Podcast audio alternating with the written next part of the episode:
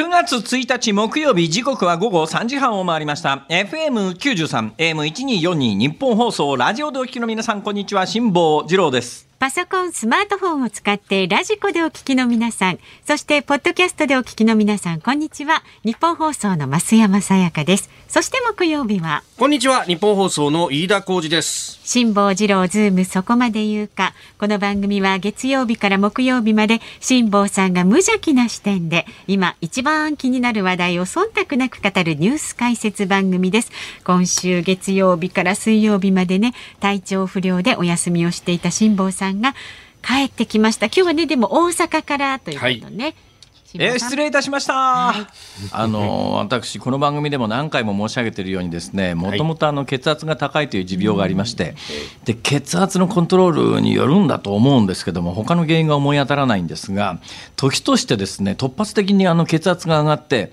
めまいがぐるんぐるんすることがあってこれめまいがぐるんぐるんするとですね立ち上がれなくなるわけですよ。立ち上がれなくなるとどこにも行けなくなるじゃないですか。だけどね、これが理不尽だなと思うのは、まあ、医者行けってよくね、言われるんですよ。で、私、あの、めまいが収まった後、めまいしてる間はいけませんから、めまいが収まった後、大体お医者さんに行くんですよ。そうすると、お医者さんは決まって言うのがですね、はい。下さん、あのね、症状出てる時に来てくださいと。症状が収まったら診断しようがありませんから、ね。ね、症状が収まってる状況のあなたは要するに病気じゃないわけだから病気じゃない人間にやってこられてあの診断しろって言われたって診断のしようがないんですよって言われて、もうおっしゃる通りですね。うんどっか悪いですかって言う。いやどこも今悪くないですよ。どこも悪くなかったら治療のしようもないし診断のしようもないでしょおっしゃる通りでございます。それじゃあ出直してまいります。では次にまた2年ぐらいすると突然めまいになるわけですよ。突然めまいになって、ほいでまたあの突然めまいの間は立ち上がれませんから、お家におとなしくしてますよね。で、お家でおとなしくしててしばらくして治ったなーっていう頃にお医者さんに行くと、症状がある時に来てくださいって。あの堂々巡りでですね、ええ。ー今に至るということで、大体あの2年に1回ぐらいは突発性、えーめまいというのを発症しましてですね、いまだに原因不明なんですが、まあ、おそらく血圧との関係というのがあるわけでございますが、そんなこんなで私は本当ならば今週大事な用がありましてね、月曜日に、はい。あの3ヶ月に一度の血圧の薬の処方箋を処方箋をもらいに行くといううん。大きな仕事があるんですが、ええ今週月曜日それも行けずですよ。でお医者さんに電話をしてで連絡をしてですね予約を2週間先延ばしにしてもらって2週間分の薬あありますか？とかこう聞かれるわけですが、まああの大きな声じゃ言いませんけれどももうこの薬を飲み始めて56年になるんですね。ほうほうね、で大体行くたんびに90日分処方されるわけですよ。で毎日必ず一粒ずつ飲んでいれば、はいね、要するにストックなんかできるはずがないじゃないですか。ところがそう言われて改めて調べてみたらはい。うん確実に1ヶ月半分ぐらいのストックはあるわけですねほ。うつまり1ヶ月半分ということは例えば50錠ぐらいじゃないですか。そうです50日分ぐらいをこの5、6年の間に飲み忘れてるということなんですよ。んでそれからですね計算したんですね頭の中で。はい。これ例えば月に1錠1日飲み忘れたとしますね。はい。月に1回ぐらい飲み忘れることってあるじゃないですか薬って毎日飲んでる薬だったら、まあ、習慣のように大体私朝起きて朝ごはん食べた後に飲むというのが基本習慣なんですけどもなんかあの急に電話かかってきたとか急に来客が来たとかなんかあの急にかみさんに用を言いつけられたとか。でそういうタイミングで薬を飲むのを外してしまうことが月に1回あったとすると、1年間で12錠飲めない、飲まないわけです、はい。ね、それが5年になるとおう。12×5 で、えー60錠なんです。2ヶ月分、うん。もう見事にそういうパターンで、今回のことで、あの月曜日に本当は薬取りに行かなきゃいけないんですけども、ごめんなさい、ちょっと来週もどうなるか分かんないんで、ちょっと2週間先ぐらいに予約を伸ばしてくださいって言われたときに、お医者さんにですね、はい。その2週間分の薬ありますかって聞かれて、えー、と思って調べてみたら、半月、いや、一月半分ぐらいのストックがあるということが判明して、あこの5年ぐらいの間に、やっぱり月1錠ぐらいのペースで飲み忘れてるんだなと。そういえば最近私ね朝ごはん食べた後、はい。ねうちのかみさんに「おい俺朝飯食ったっけ?」っていう時も出てきたりなんかえして。ちょちょちょちょ待って大丈夫ですか？そっちの方が心配ですよ辛坊さん。う。んそれちゃんとあのチェックする方法とかありますからね、うんそうそう。お医者さん行って。あそう。そうですよ。ええ。それね、はい。お医者さん行ってって話があるじゃないですか、はいはいはい。この間私ね、ええ。去る病院の待合室にいたんですよ。猿。猿。去る病院の待合室にいたらですねほうほうほう。隣におばあちゃんと看護師さんが私の並びで座るんですよ。えね、でそんなところでやらなくてもいいだろうと思うんだけども、はい。その看護師さんがおばあちゃんに、これからあのテストがありますから、えーここで今これ、ね、画面見せますから画面ってまあタブレットだったか本だったか忘れましたけどなんかそういうの見せて、おばあちゃんここに書いてある絵覚えてくださいって言うわけですよ。うん。ね、ほいで私も横から盗み見してて 一緒にやってやろうと思ってですね隣のおばあちゃんが見せられてる絵ってやつをずっと見てたんですね。ほいで、まあ、見終わってしばらくしてね時間が経ったらええ。また看護師さんがやってきて、はい。あのおばあちゃんさっき見た絵に写ってたものを、とにかく言えるだけ言ってくださいみたいなことを言ってるんですが、おー俺も自分の中で思い出して言おうと思うんだけど、はい。完全に忘れてて何も言えないのね。あでもねそれであれこれまずいんじゃねえかと。俺この検査やられたら一発で引っかかるなと。あよくだけど隣のおばあちゃんがですね、はい。いよペラペラ喋るっていうかよく覚えてんですよ。すげえなこのおばあちゃんいやあのーなんか認知症の検査っていうのは、はい。まあ、私は受けたことないですけども隣で受けてるのを見ててすっごい不安になってですね。はいちょっとだから最近俺朝飯食ったっけとか言い出すとまずいんじゃないかなと。だから毎日生放送をして規則正しく脳のね運動をしていた方が辛坊さんのためにもいいですよ生活にメリハリが出るっていうもんですね。なんなら朝もやってみますか。私それで言うとねこれ前ちょっとお話ししたんですけども、はいはい。2000年代の初頭にあ違うわはあ。1980年代の後半から1990年代のしあ90年代に入ってないな1980年代の後半にほ徳光和夫さんがやっていた「ズームイン朝」という番組をやってた時代があったんですねあの「ズームイン朝」の企画で突然ですね総監督のギニョさんという昔「おはようこどもショー」かなんかでギニョおじさんって言われてた人が実はこの人が日本テレビの大プロデューサーでいやあのズームイン朝の当時のねいわゆる総監督だったんです。ズームイン朝作ったうちの一人のまあ主要メンバーだったんです。この総監督というのがですね、はい。各局のまあ、キャスターと当時言われていたアナウンサーの質が低いと、でインタビュー技術があまりに下手すぎると、でこの技術向上のためにっていうようなことで、ですね、はい。聞いたら答えてっていうとんでもないコーナーを始めたんです。生放送で当時あのウィッキーさんという人がいきなり街頭の人にインタビューを求めてはい。英会話で話しかけてお客さんがびっくりするのではい。それをまあ全国の茶の間に伝えるというやつがあったじゃないですか。はいあれの日本語アナウンサーバージョンで各局のアナウンサーが生放送でいきなり下打ち合わせなしええ。で街歩いてる人にマイク突きつけてそこで会話を成立させろっていう。でそのお題は当日その場で発表っていう聞いたら答えてっていうコーナーを始めたんですえーいやね。ドキドキするいやーもう聞くだに嫌な汗がね脇を滴り落ちるっつうやつでしょ？それテレビで生放送で毎朝ですよ。えそれで私何回もやったんですが私は割とそれ得意な方だったんだけれども、ええええ月1回の会合の時に、はい。私その技能おじさんという当時の総監督に向かってまあいや立てついたっていうか意見したっていうかですね何のためにこれやってんですかってその総監督に聞いたらうその総監督がその全国会議の席でこう言い放ったんですよ。あのな各局のアナウンサーのインタビュー力があまりに下手で見てらんねえからお前ら鍛えてやってんだってこう言ったんですよ、その総監督は。ん。で私は激怒してですねふざけんなと、ね、鍛えるんだったら他の方法があるだろうと。鍛えてるシーンをテレビ見てる人に見せるなと。でテレビというのは完成品をお伝えするものだから、テレビのアナウンサーを鍛えるための時間に生放送を使うなと、ね、テレビ見せられる方だってたまったもんじゃねえだろうと。練習も見せられたんじゃと。でいう大喧嘩になったことがあったんですが今の増山さんの発言を聞いてそれをすっかり思い出しました。私の認知症防止のために、はい。ラジオに出て喋るなどという発想自体がそうそこにあまりにもお客様に失礼ではなかろういかと。やいやいや、そのね、やっぱこのメディアの無病性みたいなものをあの当時80年代追求したかもしれないですけど、今は内幕まで含めて見せるっていうところがですね、やはりエンターテインメントなわけです。よ。まさにその最前線をを行く辛坊さんがね、自らの体現をすると、ね、ちょっと高齢化社会ってのはこういうものなんだと。飯田君、飯田君、はいなんか喋りが古舘さんみたいになってる。いやいやいや。なんかなんか今、古舘さん乗り移っ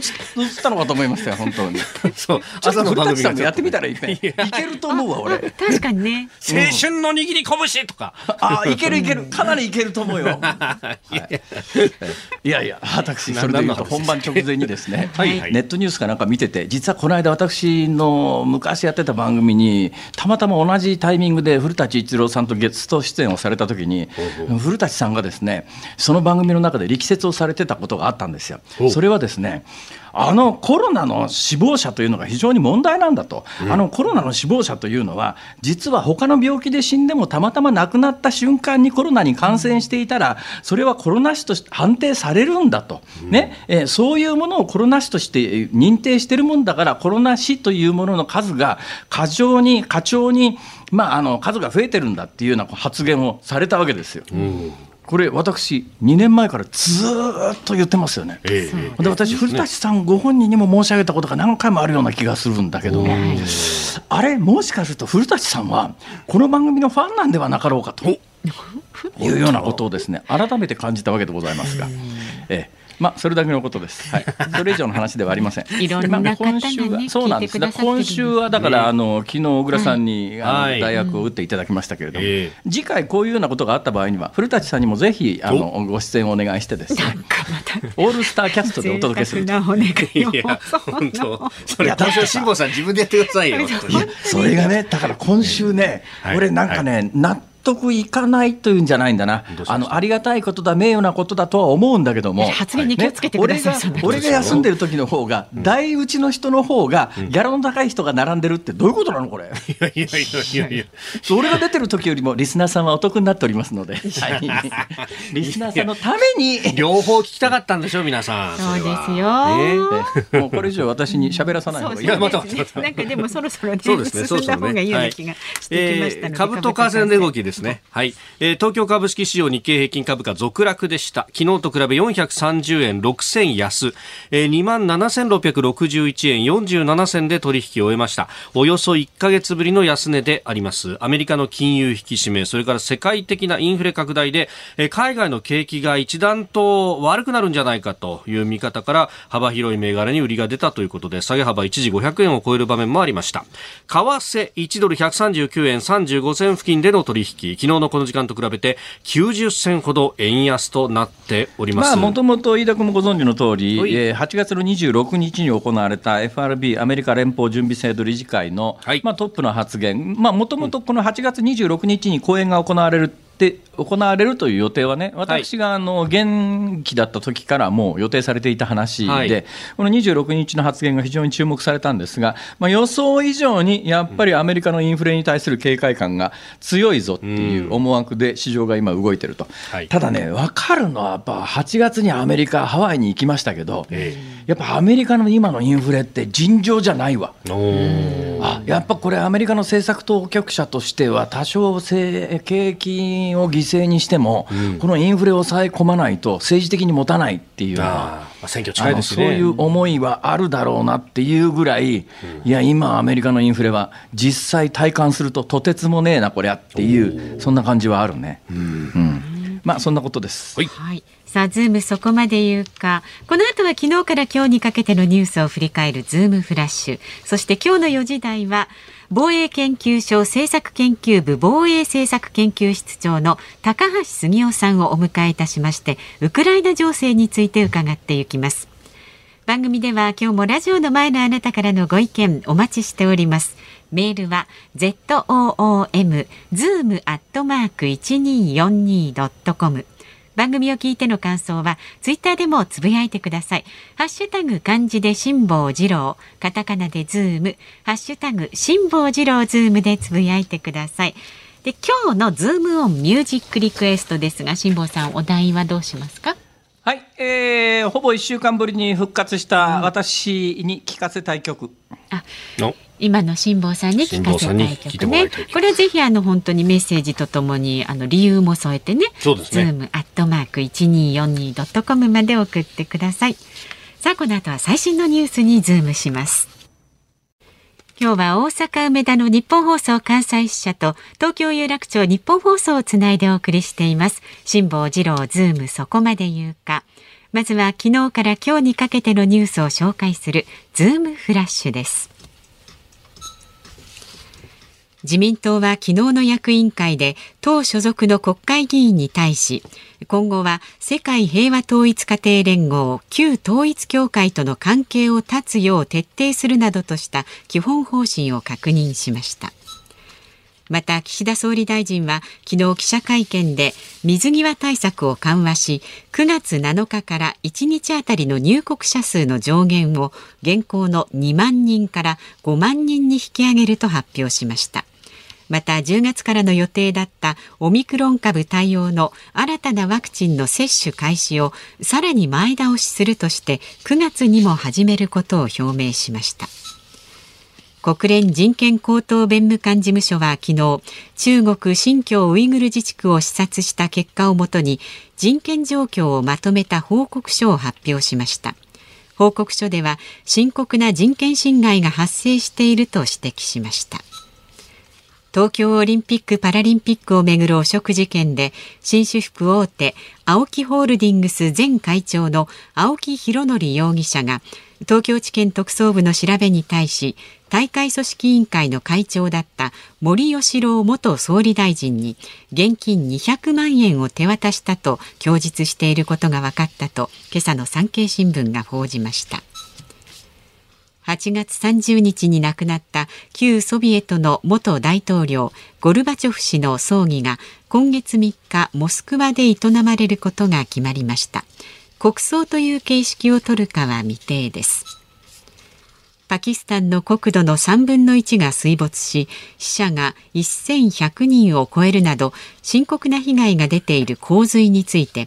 パキスタンのシャリフ首相は30日各地で破損したインフラの修復に少なくとも100億ドル日本円でおよそ1兆4000億円を要するとの見解を示しました。JR 東日本が鉄道事業に携わる人員3万4000人のうちおよそ4000人を縮小する方針であることが分かりました。山手線などに導入するワンマン運転や車両や線路などの保守作業のデジタル化を進めます韓国のイ・ジョンソプ国防相は国会審議で韓国の男性音楽グループ BTS のメンバーに兵役義務の免除を認めるか判断するために世論調査を実施する考えを明らかにしました。はい、えー、今日のズームフラッシュに入っていない重要な話題を一つ。今日って9月1日だよね。9月1日ですね。9月1日は防災の日じゃねえか。そうですね。はい。防災の日ということは、つまり関東大震災の日か。はい。関東大震災の日、ね、今年99年。のはずだよね。そうですそうです。はい、えー、でやっぱり今日9月1日ぐらいはね、はい、やっぱ防災にもうちょっと目を向けた方がよよよかろうということで、私、本番前に、うん、いつものようにアマゾンポチッとして買い物をしてしまいまして。何買ったんですか？私ダメなんだな。これもう最近なんかね、はい、寝てる時はさすがに携帯いじらないですけど特にあのめまいがひどいと携帯見ててもぐるぐる回りますから、えー、めまいがひどい時って目,、ま、目目閉じてもぐるぐる回ってますね、うん、あれ。そうですよね。不思議なもんですね、うん、えー、でまああのめまいが収まってすぐにですね今日は防災の日だと。買い物しなくちゃと買いましたよ。災害に備えて皆さんも備えてますか？いろんな備えが必要です、はい、あの1995年の阪神大震災の後は、はい、えー、笛ブームというのがありましてですね、えー、とにかく中いろんなところに埋まった時にですね、うん、やっぱ笛を枕元に置いといた方がいいよと、うん、声出したり大声出したりすると疲れますから、うん、笛一つ枕元に置いといたらいいよ。まあ喉元過ぎれば暑さ忘れるってやつでですね、最近は笛枕元に置いてる人もだんだん少なくなってきた。あけれどもい。ま、だに結構続けてらっしゃる方多いのはですね、はい、ベッド周りに靴を置いてる人っていう。えー、家が潰れなくてもですね、うん、まあ、家から脱出するときに、まあ、地震の後ってあちこちガラスが散乱してますから、はい、だからまあ靴なしで裸足で出ると、えまあ歩けないし避難もできないし危険であるということで、えー靴とにかくあの使い古して捨てようかなと思ったような靴でもあの袋に入れてですね、えーベッドの下に一つ放り込んどいて、まあ、万一の時には使い古して捨てようかなと思った運動靴なんかでも役に立ちますからね、であんまり匂うやつはやめた方がいいですけどね。匂わない状況にして。えーそれと同じ延長線上で、はい。やっぱりねあのああいう時って結構ガラスが散乱してふっと手出すとん手切れたりっていうことがあるわけですよ。はい。まあ多少手切れても命に関わらないっちゃ関わらないんですけれども切らないに越したことないじゃないですか。えそれで私が今日本番前に買ったのが、はい。タングステン繊維入り手袋。おお。まあ、一見普通の軍手なんですけども、はい。タングステンという非常にあの強い重い、まあ重い金属ですね、タングステンって何に使うかというとそうですね。釣りの重りなんかにも使ったりなんかするんですが、えー普通の鉛なんかや鉄なんかよりもですね確か比重が重いんですよ。うん。で釣りの重りってなんか一気に海底まで沈めた方がいいような釣りの、まあうんあれなんていうのかな釣りの道具っていうのか釣りのあの細工っていうのか釣りするところの部分があります、あれなんていうのかな、仕掛けですかね。まあ、仕掛けですね、釣りの仕掛け、だから釣りの仕掛けにもいろいろありますけれども、一気に海底まで沈めちゃちゃいたいような、海底の途中で、えーうろうろしてると、あの釣りたくない下道かなんかに餌持ってかれるとか、いろんなことがあってですね、はい。設定水深まであの一気に。えーね、一気に沈めたいっていうような時に、タングステンの重りってやつは、比重が重いので、一気に沈むんですよ。えー。でまあ丈夫な金属なんでこのタングステンを買っタングステン、うん、タングステンですね。でもともとあのタングステンとかああいうやつは、えー金属の中でもあのフィラメントってありますね。電球の中のああいうの。あの細い金属。細いね。ああのああいうものを加工する技術をこのタングステンの加工に使ってタングステンを細い繊維状にしてこれを軍手のようなものに織り込むことによってはい。防塵手袋。おつまりあの刃物。に触れても大丈夫っていうか、まあ、完全に刃物を防げるかっていうとですね、ええ。そういうもんでもないらしいんですけども、はい。まあでも普通の軍手なんかとは強度が全く違って、えー災害の時に、まあ、ガラスとかなんとか落ちてるものを不用意に触っても手切らないよっていうこの防塵手袋というやつがネットで調べると1500円とかであるわけですよ。うん。やっぱこう防災の日に何かしなくちゃいけないっていうんで今日は、はいこのオンエア直前にネットをポチッとして防塵手袋という、タングステン繊維入り防塵手袋というのを買いましてですね、ちょっと私はあの、はいこうじゃなくてですね、ええこういう時にはお褒めの言葉をいただきたいわけです。あの備えるということはね大事ですからねね事ですよ。褒めて育てるという そういうことがありますから。どどこまでもどうしました？どうしました？休んでる間あんま褒めてもらわなかった。そういうことですか？もうなんかね、ええひどいんだよ。ひどいんだよ。ね、家の中であのーひどいんだよ。も うとにかくね、もうあの家の中でねなんかあの感染物みたいな扱いをされてたよ。いや俺別に感染してるわけじゃないと思うんだけど、いやともこのタイミングでうんなんか横になってる人は病気に違いないとか言われて、そとにかくね、あの家族とできるだけ動線を別にしろって言ってるんですよ。挙句の果てにはだよ。ええあんた確か船あったわよね。ああるけど。さ、こういう時に使うべきじゃない？確認でということで自分一人で車運転してええ船行ってそこで乗ってなさいとか言われて。めまいしながら車運転できないですからね。ひどいだろ？そこまで送ってくれるとかって言うんならともかく自分で俺めまいしてフラフラしてるって言ってんのにさ自分で車運転して船まで行ってその中で一人でいろって言うんだよ。それは日頃の行いじゃないですか、奥様にね。もっともっと愛情を注いでください。下さん、よく頑張った。おありがとうござい時間ます。お時間でございます。9月1日木曜日時刻は午後4時3分を回りました。大阪梅田の日本放送関西支社から辛坊治郎と。東京有楽町日本放送第三スタジオから増山さやかと。飯田浩二の3人でお送りしております。ご意見いただいてまはいすよ、ありがとうございます。ありがとうございます。辛坊さんあの褒めるというかね心配のメールですよ。あありがとうございます、えー千葉県八千代市の羽根キングさん40へいへ歳い男性の方。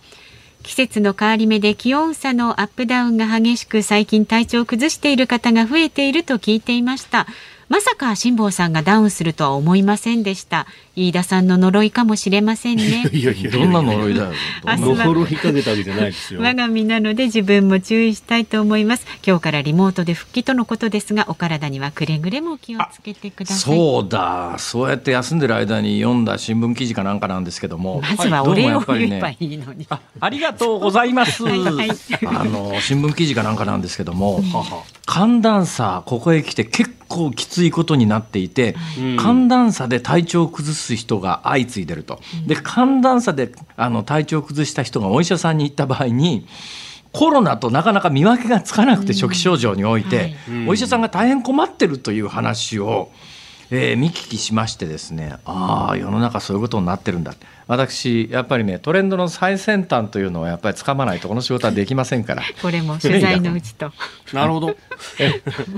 ということ何で。胸張ってるんですか。それからね、ツイッターの方で、立石さんですね。辛坊さん復帰、さすが。話が先に進まない。でも元気でよかったと。話が先何は俺もおかしいな。いかに須田さんが理路整然だったかがわかるみたいな。ええ須田さんと比べて私の方が理路整然ではない。ええええ来るだよそれ。いや、でもほら、元気でよかったってねそうそうそうそう。何はともあれってことですよ。そうですか。ありがとうございます。はい。えー、いうことで、私はあの船に隔離を命じられてですね。本当に。えー台風来てるっちゅうに。そうですよね。台風、あの台風ちょっとやばいっすよ。あの台風やばいですか？ねやばいっすよあの私もね、はいあの台風こう見てるじゃないですか。うんうんうん。これは海上における波の高さとか風の強さとかって私ちょっとだけ経験があるもんですからなんとなくわかるんですよ。うわこの台風シャレになんねみたいな。シャレにならない。ああもうシャレになんない台風はですねまもなくあのー、360度ぐらい反転してですね、はい。360度180度まあとにかく反転して、はい。全く逆方向に進み始めて U ターンします。週末ぐらいにどうも九州と朝鮮半島の間ぐらいを抜けて北上してくるんじゃないのっていう感じですよね、来週ぐらいに日本海方面に抜ける可能性もあるので、今週末から来週にかけて私いろいろ計画があったのがみんなもう台無しだよ、うん。本当に。それはねしょうがないですよ。今週末ぐらいゆっくりしてくださいまであるね。ね そう。いやまたうちにいると出てけって言われるからさお気の毒に。本当に。えもうなんか愚痴をこぼしに来たおっさんみたいな。ここがなんかスナックみたいになってますけど。おいちょっとママもう一杯。みたいなそのぐらいこれこれをやらすと飯田君には負けますから。やっぱ飯田君本物だからほら。本物だからってどういうことですか？あー水割り継がれ何やってるんですか、もう本当に。次お客様お招きしますからね。あそうですね。そうですよそうですよ。そううちのママ怖いから、ね、そうですよ。厳しくいきます。ビシビシとじゃあチェックで。番組ではラジオの前のあなたからのご意見お待ちしております。メールは z o o m zoom アットマーク一二四二ドットコム。感想はツイッターでもどうぞ。ハッシュタグ辛坊治郎ズームでつぶやいてください。で今日の5時26分頃のね大喜利リクエストズームオンミュージックリクエストはお題は復帰した辛坊さんに捧げたい曲。これはぜひ理由もね捧げたいなんてそんなの大切もうあの聞かせたいで十分ですから、はい、復帰した辛坊さんに聞かせたい曲。聞かせたい曲。ね。上からな感じで結構ですのであの理由も書いて送ってください。お待ちしております。さあこの後は防衛研究所防衛政策研究室長の高橋杉雄さんをスタジオにお招きいたします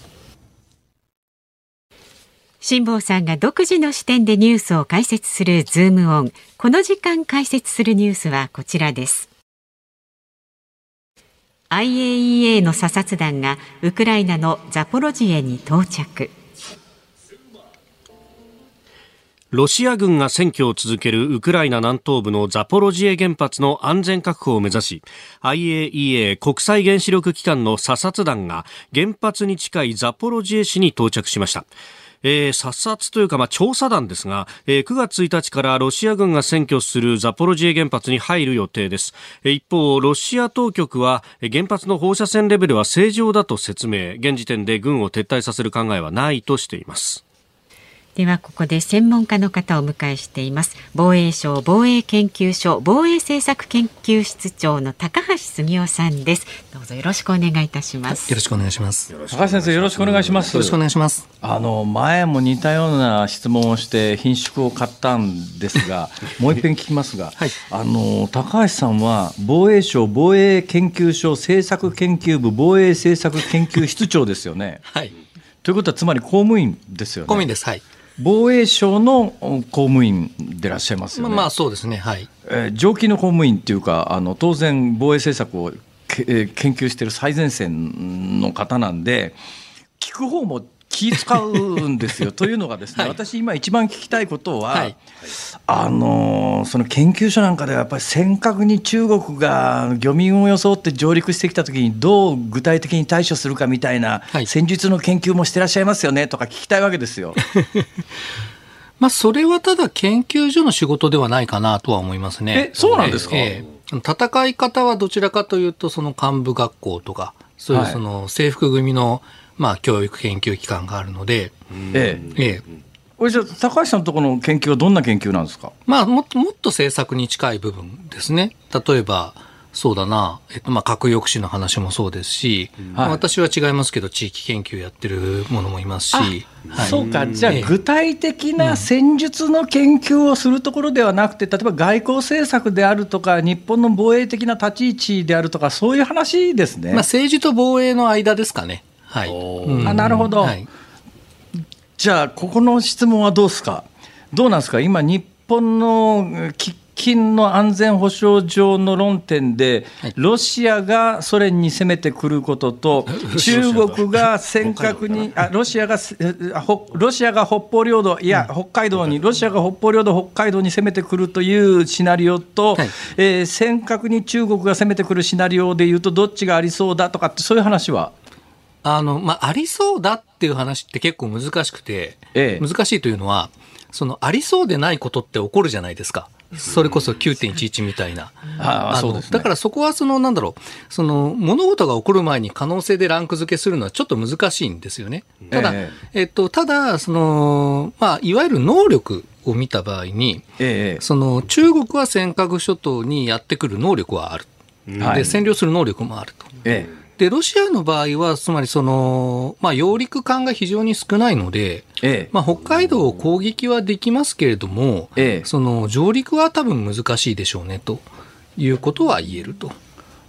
とじゃないですかね。となると、そのロシアの今、揚陸艦っていうお話されましたですけど、揚陸艦って、まあ、あのラジオをお聞きの方で、まあ、ある程度の軍事の知識のある方は聞いてすぐ分かると思いますが、揚陸の揚は上げるで、陸は陸に上げる、まあ、陸上げ艦で、まあ、単純に言うとあの、えー、装甲車や、まあ、戦車なんかも含まれるのかな、それから人員なんかを、えー、船に満載して、要するに、まあ、海岸線にバーンってつけて、そこから兵士や戦車などがどどどどどどっと降りてくるっていう、うん、そういうシステム全体のことですよね。そうですね。はい。まあ、それで港占領してしまえば、あとは普通の船でも来れるんですけど、ええ、まあ、まあ、それにしてもものすごく少ないのと、はい、あと、まあ、北海道はやっぱり陸上自衛隊が結構もともといますから、ええ、その防御を突破するっていうのは非常に難しいですよね。ただ、尖閣諸島には自衛隊いないですから、ええ、あの、まあ、そういうことも考えると、その能力に着目すれば、まあ、尖閣諸島の方が、その、備えるべきあの状況かなということは言えるとは思いますこれ、なかなかね、私も杉高橋さんのその立場が分かっているだけに、ここからささらに突っ込んで聞きづらいんですけども、どうなんですか、高橋さんなんかの思いで言うと、やっぱり尖閣防衛のためには、あそこに自衛隊の常駐の部隊を配備すべきだみたいな、そういうところの構想みたいなことはされるわけですか？それは本当に、本当に答えにくいですね。どこに政治が絡んできますからね、その辺の話、ね、まあ、まあ、その辺ちょっと言えるところで言うと、はい、例えばそのフィリピンがですね、ええ、南シナ海で、そのまあ中国のやっぱりそのまあいろんなグレーゾーンの試みにまあ苦慮してるわけですよ。はい、で、あの、スカーボロ礁っていう、まあ、島というか、あの小さいところがあって、えー、で、そこには誰もいなかったら中国に事実上占拠されたんですよね。えー、で、セカンドトーマス礁っていう別の、まあ、小島というかがあって、はい、で、そこには、あの、船が、船を座礁させて、そこに海兵隊員がいるんですよ。で、フィリピンの？はい。ほう。で、そ、そこには中国は来てないんですよね。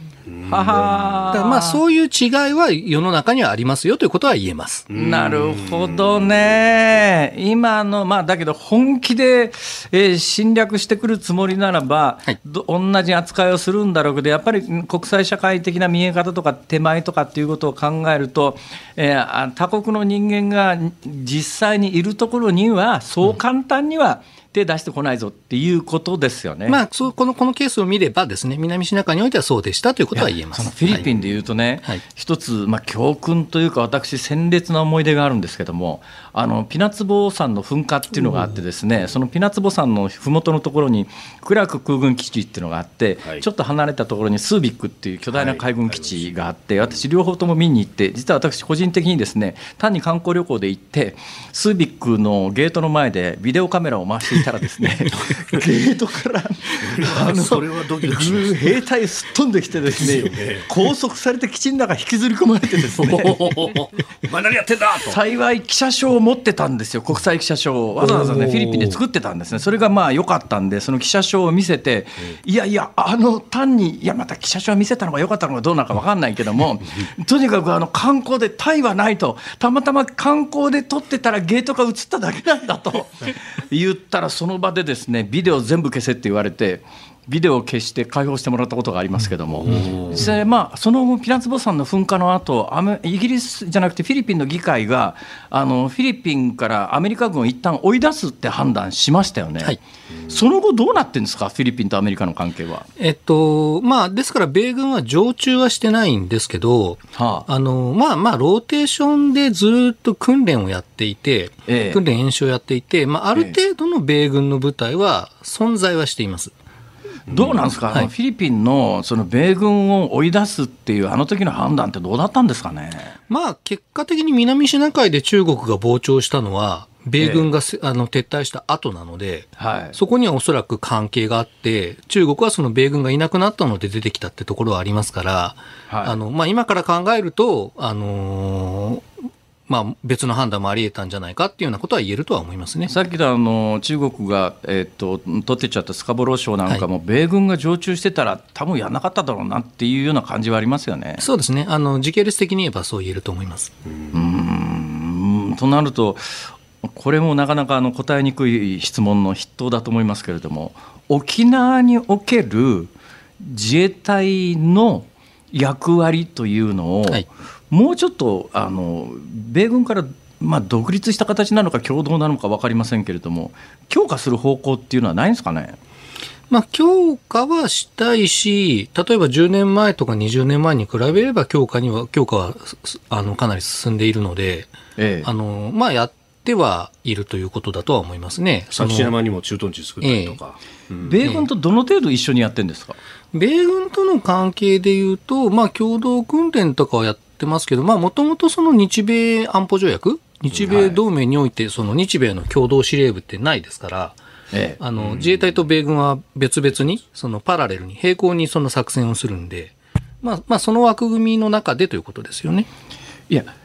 いざという時には、それではなかなかあの軍事的に通用しないでしょ、共同の要するに作戦司令部みたいなものっていうのはないんですか、そこのあり方を今議論はしてるところですよね。だ誰がどこで議論して、最終終的にどう決めるんですか？最終的に決めるとすれば、それはまあ、それこそその、まあもしかしたらガイドラインとかそういうレベルに行くかもしれませんし、えまあ2プラス2ですね。その外務防衛の2社で決めるのかもしれませんけど、ええ。あの、まあそのレベルで決めることになります。で、まあその指揮統制がうまくいくかどうかっていうのは今すごいこう真面目に議論はされてるところですね。それこそあれですよね、司令部機能までその合同でってなると、例えば韓国とアメリカの関係などっていうのは、有事の際は、まあ、あの指揮を一本化するという形になってますよね、あれっていうのは、米韓の間でのその条約なりで担保してるって形なんですか？まあ条約に基づくあの措置ですよね。で、もともと米韓の場合には朝鮮戦争があって、はい朝鮮戦争にアメリカがやってきて、アメリカが戦って、そのアメリカの中に韓国軍も組み込まれて戦った後で、うん朝鮮戦争が休戦になって、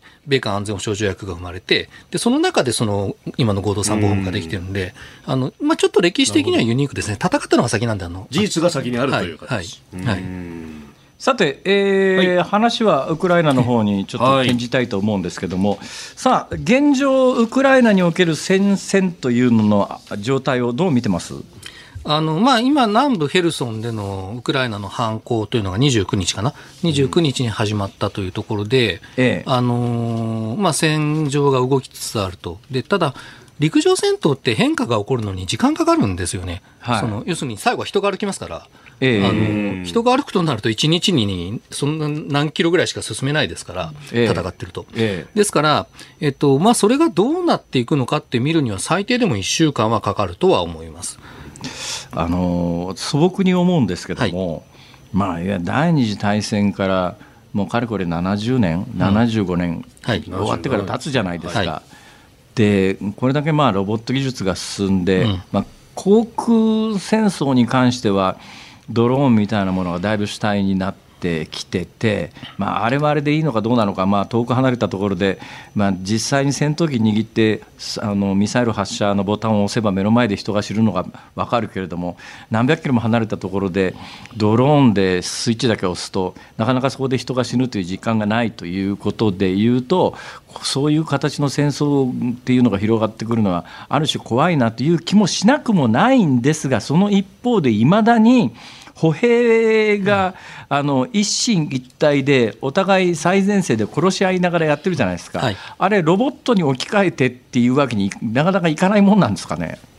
あの、まあ、そこまでロボットが進歩すれば、ええある程度そういう可能性っていうのは出てくるんだとは思うんですけれども、はいただ多分相当難しいんだと思うんですよね、いろんな意味で。例えば、ロシアってあの、ウラン9っていう、ウラン9っていう、その、まあ、無人 AI 戦車みたいなものを持っていて、はいはいで、それその市街戦で、あの、シリアとかで試されてて、市街戦でこう、建物に囲まれたような場所で、ミサイルとか機関銃とか撃ちまくって敵を倒す兵器なんですよ。ええ無人で自分で判断して。ええええただ、あの、今回投入されてないんですよね、それが。ほうほうあの、市街戦いっぱいやってるにもかかわらず。ええということは多分一回シリアで試した上で何か問題があったんではないかと。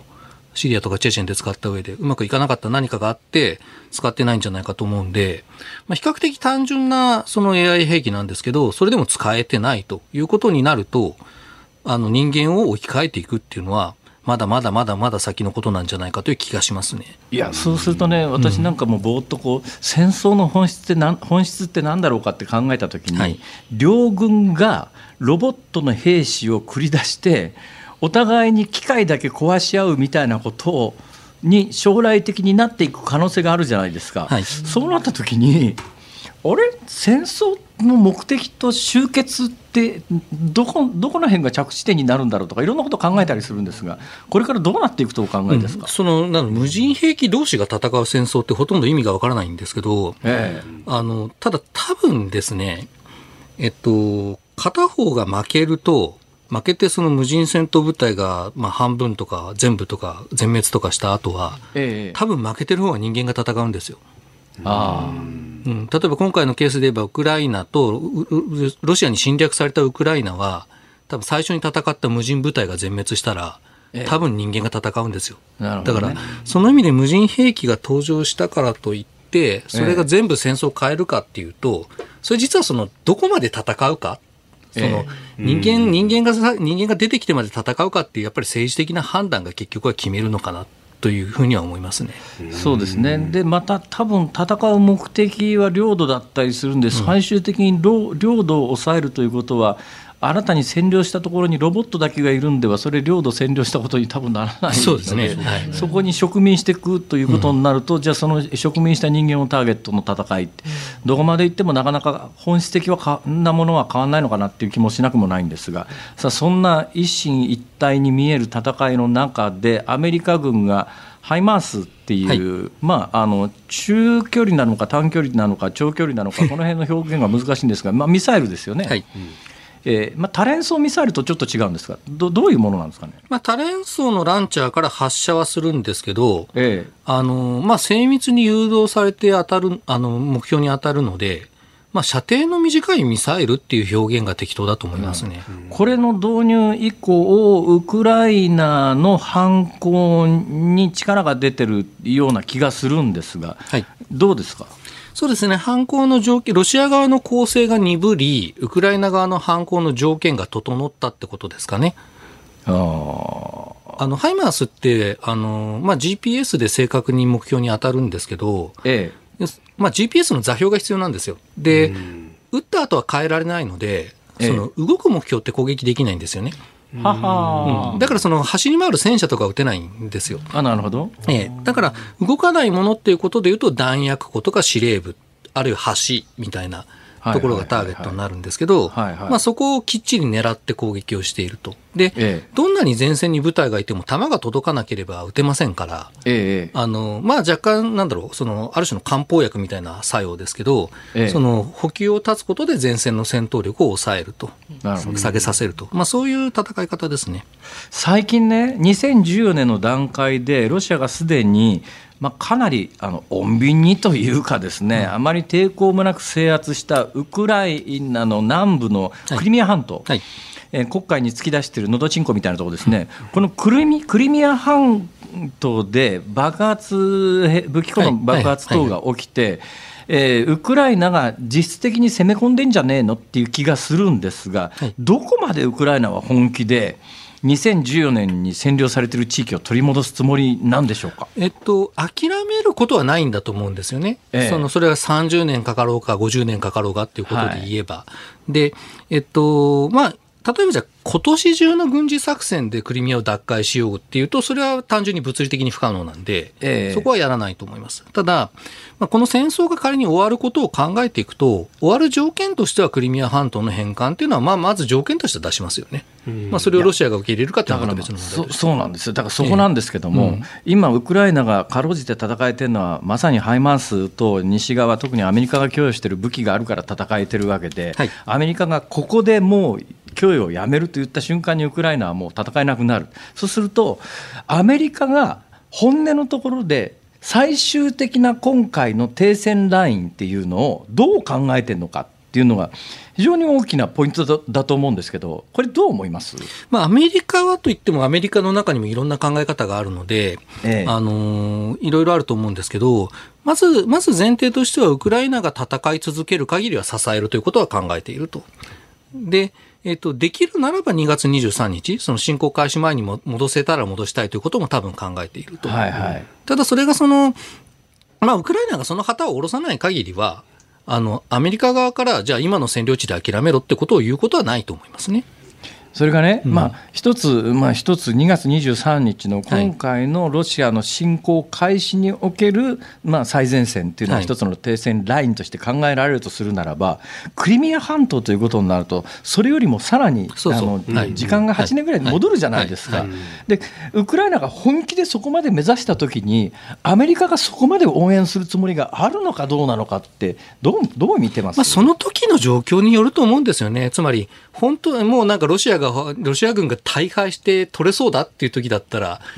やるかもしれませんし、もうどっちも、どっちももうボロボロになってて、いや、それはクリミア奪回って言ってもそんなことできないでしょっていう時だったら、あの、そんなには支えないかもしれない。本当状況によると思いますね、そこは。これがなかなかね、あの、まあ、ロシアの本音でも、はい、多分アメリカの本音でも、ね、ウクライナが完全に占領地取り戻して、ロシアの国境すれすれのところに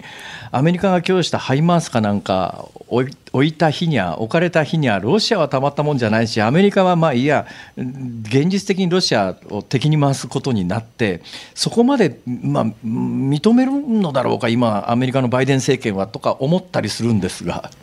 まあ、だからそうなる時の戦略的条件次第だと思うんですよね。その、うんあのただまあ私の友人というか知人のロシア人の専門家なんかは、アメリカの対地攻撃兵器がロシアのあの都市に届くようなことになると、それは核核兵器の出番だってことは平気で言ってますから、あのそそういう状況になると、あのだからアメリカ側のその関わり方も変わってくる。まあ、他方、そのね、ウクライナの側、ゼレンスキー大統領も、お開戦から1か月ぐらいのところで停戦の交渉しているときは2月23日のラインっていうのを非常に言っていたんだけれども、はい、今になって、まあ、クリミアまでっていう、これ、国内のウクライナの中の世論的にもうクリミアまで取り戻さないと許さんというのが今は盛り上がっている、まあ、その辺でやっぱり民主国家の指導者の場合は言うこと変わってきたりとか停戦の条件変わったりとかって当然あるわけですよね、まあ、停戦の条件の中でクリミアを返せってことになるのか、クリミアを協議の対象とするのかって、例えば僕たちだって北方領土ずっと諦めてないわけじゃないですか。だからあの、まあ、そういうような位置づけの仕方っていうのは多分あるんで、ただ、あの現段階ではマキシマムの条件を出すっていうのは、はい、まあまあ、その、戦ってると場合、戦ってる国の政治指導者としては、まあ、理解はできるとは思いますね。まあ、これで妥協的になっても、ここではしょうがないんで。はいはい、あとは、この、ちょっと見出しにもなってました、ザポロジエ原発についてなんですが、これ、双方があ、あっちが攻撃したんだと言い続けている状況、これ、どうご覧になります？あのまあ、先週なんかはおそらくロシアが攻撃してたと思うんですよ。攻撃というのはある種のその偽装工作として。というのは、あの、ウクライナ側が反撃として打ち返しているとすると、あの程度の損害で済むはずはないんですよ。で、えっと、非常にその単射程の迫撃砲みたいなものなんで、それは相当近くから撃っているということになると、その、まあ、何らかの理由があって、それは例えば電力を付け替えるとか、職員を追い出すとか、そういう目的があって、その攻撃を演出していた可能性はある。ただ、今週のはちょっと分かんないです。あの、ロシアがザポロジェ原発、ザポリジャ原発からおそらくタレンソロケットランチャーで攻撃をしているので、打ち返してるかもしれません、ウクライナは。ちょっとそこは今の段階では評価はできないです。さあお話伺いましたがお時間になりました。今日は防衛省防衛研究所防衛政策研究室長の高橋杉雄さんに伺いました。どうもありがとうございました。ありがとうございました9月1日木曜日時刻は午後5時を回りました辛坊治郎です日本放送の増山さやかです日本放送の飯田浩二です5時を過ぎましたズームをミュージックリクエストをご紹介していきます今日のお題は復帰した辛坊さんに聞かせたい曲でしたね。はい。たくさんいただいてますよ、辛坊さん。ありがとうございます。宇都宮市68歳のラジコネームがですね、宇都宮のひょうたんつぎさんです。へえへえ、ひょうたんつぎ。手塚治虫。はい。そりゃもうこれしかないでしょう。何ですか？須田慎一郎さんを見習って来週の辛坊治郎さんのために、さつきみどり一週間に10日来いをリクエスト。穴埋めで来週の辛坊治郎さん日本放送に出ずっぱり。なかなか。そんな歌ありましたね、うん、じゃないですか、今の時代に合わないですね多分ね。一週間に10日、ね、働き方変えそうそう。24時間働けますかみたいな、ね、戦えますか戦えますか、はい、リゲイン63歳のこちら横浜市の方ですね。しまちゃんさん。えー、辛坊さんに聞いてほしい曲は吉田拓郎さんの元気です。辛坊さん元気になってよかったです。ありがとうございます。高校から吉田拓郎さんのファンでこの曲は思い入れがあって、えー、4番に私もまた、え船出の時ですという4番に私もね、うんうん、今また船出の時ですというフレーズがあって12年前にこの方会社を辞めて自営自営業をやる時に背中を押してもらったんです。ほこれはまあ大切な曲ですね。うんあと41歳の小金井市玉坂3さんかな。玉坂3辛坊さん復帰おめでとうございます。めまいはメニエール病という可能性もあるのかなと話を聞いていて思いました。これからもご自愛ください。長く番組続けてください。ということで小泉京子さんあなたに会えてよかった。よかったですって辛坊さん、えー、それからこちらもねキョンキョンの曲なんですが茨城県の魔法にかかったにゃー太郎さんですね大好きなマイホームに帰ってこられてよかったという意味で小泉京子さんのマイスイートホームお願いします。重ね重ねありがとうございます。あとね潮風ボズさん荒川区の方はですねズバリ小倉圭さんのめまいをリクエストします。どうぞ、えー、そんな曲あるんだ。ね、そうそう。神奈川県横須賀市のトカタンさん。リクエスト曲は竹内まりやさんの元気を出してをリクエストします。全開になることをお祈りしていますと。あとはラジオネーム勝子さん54歳男性の方浜松市にお住まいですね。サザンオールスターズでシーチョー言葉にご用心。これなぜかと言いますと歌い出しの歌詞にいつもいつもあんたに迷惑かける俺がバカですという挑もし辛坊さんの気持ちを桑田氏が代弁してくれてますと。はあ、はあ、ヒットしましたね。ねえ、そうこれですね、ね。1980年の初めぐらいだと思いますけどね。あなんか思い入れのある曲なのかしらって。いやー、もう本当大ヒットしましたよね、これ。また兵庫県姫路市の姫路のたかちゃんさん。やはりこの番組があ番組がホームということで、彩香さんのおかえり。うん。本当に皆さんありがとうございます。愛知県51歳の谷口さんか矢口さんはですね体調不良から復帰した辛坊さんともあれ生きているだけで丸儲けですね。ということでリクエストビギンの笑顔のまんまさんまさんのね。ビギンの方ですね。ビギンのさん、うん。はい。よ吉本ユニットのやつがありましたよね。ありましたね。はい、はいはいありますね。さあ以上です。どうしましょうか本日のズームオンミュージックリクエスト。竹内まりや元気を出して。おーねはい。癒されたい感じですね辛坊さんねそうそうなんです。そうなんです。はい、ありがとうございます。よかっえうちにいるとですね、ええとっとと出て行って船にこもれとか言われますんでね、はいじゃあエンディングはたっぷりこの曲聴いてね。はい、癒されてください。番組ではラジオの前のあなたからのご意見24時間お受けしております。来週ね、日本放送防災について様々な視点から考えていきますが、9月5日月曜日の4時台のゲストは地震学者のロバート・ゲラーさんお招きいたします。ロバート・ゲラーさんロバート・ゲラーさんね、への質問もお待ちしております。地震の予知はできますかといやーこれ休み明けにやばい人呼んでますね。やばい人ってそんな まあ、あのそのあたり辛坊さんあのうまくこうねコントロールなさってください。ええ さあメールはえズームアットマーク一二四二ドットコムツイッターはハッシュタグ漢字で辛坊治郎カタカナでズームハッシュタグ辛坊治郎ズームであなたからのご意見をお待ちしております。辛坊さんが独自の視点でニュースを解説するズームオン。今日最後に特集するニュースはこちらです。ロシアのプーチン大統領がゴルバチョフ氏の遺族に弔電を送る。旧ソ連最初で最後の大統領でノーベル平和賞も受賞したミハイル・ゴルバチョフ氏が8月30日モスクワ市内の病院で亡くなりました91歳でしたこの訃報を受けてロシアのプーチン大統領はゴルバチョフ氏の遺族らに弔電を送り世界の歴史の歩みに巨大な影響を与えた政治家だったと哀悼の意を示しました。プーチン大統領はゴルバチョフ氏が困難でドラマチックな変革の時期に国を率い大規模な外交、経済、社会上の諸問題に対応したと評価。改革の必要性を深く理解し解決案を示したと指摘しました。と。いやーゴルビーが死んだというのはね非常に大きなニュースです。私あのゴルバチョフの在任中、えーっと1995年えいや1985年にゴルバチョフが、えー旧ソ連のトップになったんですよね。でその1年後にはい。チェルノブイリの原発が起きたと。はい。ただまだあのゴルバチョフが就任して1年ぐらいで起きた事故なんで、まあ、ゴルバチョフのお広げた精神というのが、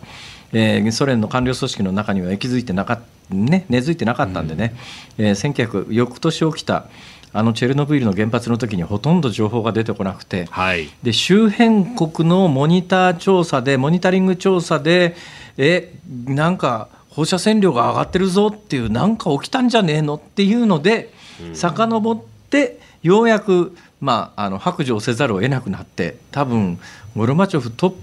プに立っていたんだけれどもゴルバチョフのところまで情報が上がってきてなかったんじゃないのかなっていう気がね初期するぐらいソ連ってまあ情報を出さない閉鎖的な国だったわけで、はい。そこから2年後、まあ、ゴルバチョフが、えー改革今でいうところの改革開放路線ですね。中国風に言うと、はいまあ、当時ペレストロイカとかね、えええいろんな言い方されましたけれども、ペレストロイカ、まあ、今要するに改革開放ですよ、えーで、えー舵を切ってそれまでのソ連と全く違うイメージが生まれつつあった1988年ぐらいに私はい。ソ連の取材に入ってるんです。ソ連って私何回も取材に入ってるんですけど旧ソ連その後ですねゴルバチョフがあの失脚するきっかけになった8月革命っていうのが起きたんですけども、この話し出すとすごく長いんですが私最初に行った時のイメージでやっぱりね、ソ連の人たちって、まあ、あのロシア革命って共産革命レ,、えー、レーニンの革命が1917年ですよね。それで、まあ、ソ連が誕生して、えー、共産主義国が世界で初めて生まれるわけですけども、うん、そこから70数年間ソ連の人たちがどのぐらい抑圧されていてもう大量殺人が繰り返されて、えー、隣人が突然いなくなるような生活を何十年も送っていて、うん、であ一つだけ最後にお話ししようかと思ってた結論を忘れちゃうといけないんで最初に言っときますけども、はい、あのそのソ連が崩壊した前後ってずっと私見ててですね。やっぱ70年も抑圧された状況の中で国民の抵抗によって政権がひっくり返って国民が自由を手にするみたいな革命ってそう簡単には起きないんだろうな、まあ、要するに何が言いたいかというと中国なんですよ。はい中国もあの、ねえー、香港が中国に返還された1990年代の後半ぐらいには、うん、まあそんなに中国の体制って長生きしないよねとこうみんなが思ってたんだけれども、はい、予想外に中国の体制が長生きしているどころか、うん、今の習近平政権は今年今までの共産党の慣例も無視してですねえーまあ、3期目の国家主席というか共産党のトップに居座ろうとしているんだけれども、はい、私ねあのソ連の崩壊した時見てて、やっぱ70年間も抑圧されてて体制に抵抗すると命に関わると。で突然なんか隣人が消えると隣人が突然消えても報道もされなきゃもう闇から闇で殺されてるのか刑務所に入れられてるのか収容所に入れされ入れられてるのかもわからないと、ある日突然暮らしていると隣の人が消えるっていう恐怖の世界の中で生きてるとそう簡単に人間って抵抗できないんだなと。で旧ソ連が崩壊した時の様子を見てると要するにゴルバチョフという特別な人物が出てきて、ゴルバチョフが自分の政権ひっくり返すわけだよ。でゴルバチョフが出てこなかったらその後の世界史は全く変わってるからね、はい、今の世界とは全然違う世界だったのは間違いないわけで、だトップがトップが権力を持ってるトップが変わらないと国は変わらないと。中国もそう簡単に民主の力でひっくり返ることはないだろうな、ただ中国の習近平がある日突然改革開放に舵を切って、はい国家に抵抗しても命に関わらないと国民が思う。つまりその恐怖がなくならないと国って変わらないなっていうのはね私あのゴルバチョフが出てソ連が変わっていく様子を見てて。やっぱ70年ぐらい抑圧体制のもとに置かれちゃうと国民から声を上げて政権ひっくり返すなんてことはできなくなるんだなっていうのがよく分かった。逆に言うとゴルバチョフが出てこなきゃソ連はひっくり返ってない。でおそらく中国もそんな状況だと思うんで、やっぱね下からの改革によって中国が変わるということはなかなか難しいんじゃないのかなと。このゴルバチョフの改革に関して言うと、はい、5時間喋れるけれどももうやめろというサインが出てるです そうですね、はい、私はゴルバチョフに関しては実地にそれに何回も言ってますし私は大好きな政治家だったんだけど、あの今のロシアの人たちがソ連ぶっ壊したっていう思いで大嫌いなのはよくわかります、はい、今そんな扱いされてますロシアでは。以上、はい、ズームオンでした。ズームオンミュージックリクエストをお送りしているのは横須賀市のトカタンさん埼玉県越谷市の翔ちゃんさん。お二方のリクエスト竹内まりや元気を出して。えありがとうございます本当に。ありがとうございます。ありがとうございます。はい。じゃあお聞きの日本放送。明日の朝六時からは。はい。OK 工事アップ激論200%工事ダブルコメンテーターウィーク。最終日は自由民主党衆議院議員の平正明さんと、えー、ジャーナリストの佐々木俊直さん。まあ政府のデジタル化などなどについて深めていこうと思っております。その後朝8時から私も出演いたします。春風亭一之輔さん。あなたとハッピー。明日はですね子どもたち大集合大集合お子ちゃんマンスペシャルということでねお子さんも登場しますのでお聞きになってください。来週月曜日午後3時半からのこのズームそこまで言うかはえー、来週日本放送防災ウィークさまざまな視点から防災について考えていきますが月曜日4時台のゲスト地震学者のロバート・ゲラーさんです。辛坊さん頑張ってくださいそしていやいやいや、私頑張るのおかしいでしょ、それ。こ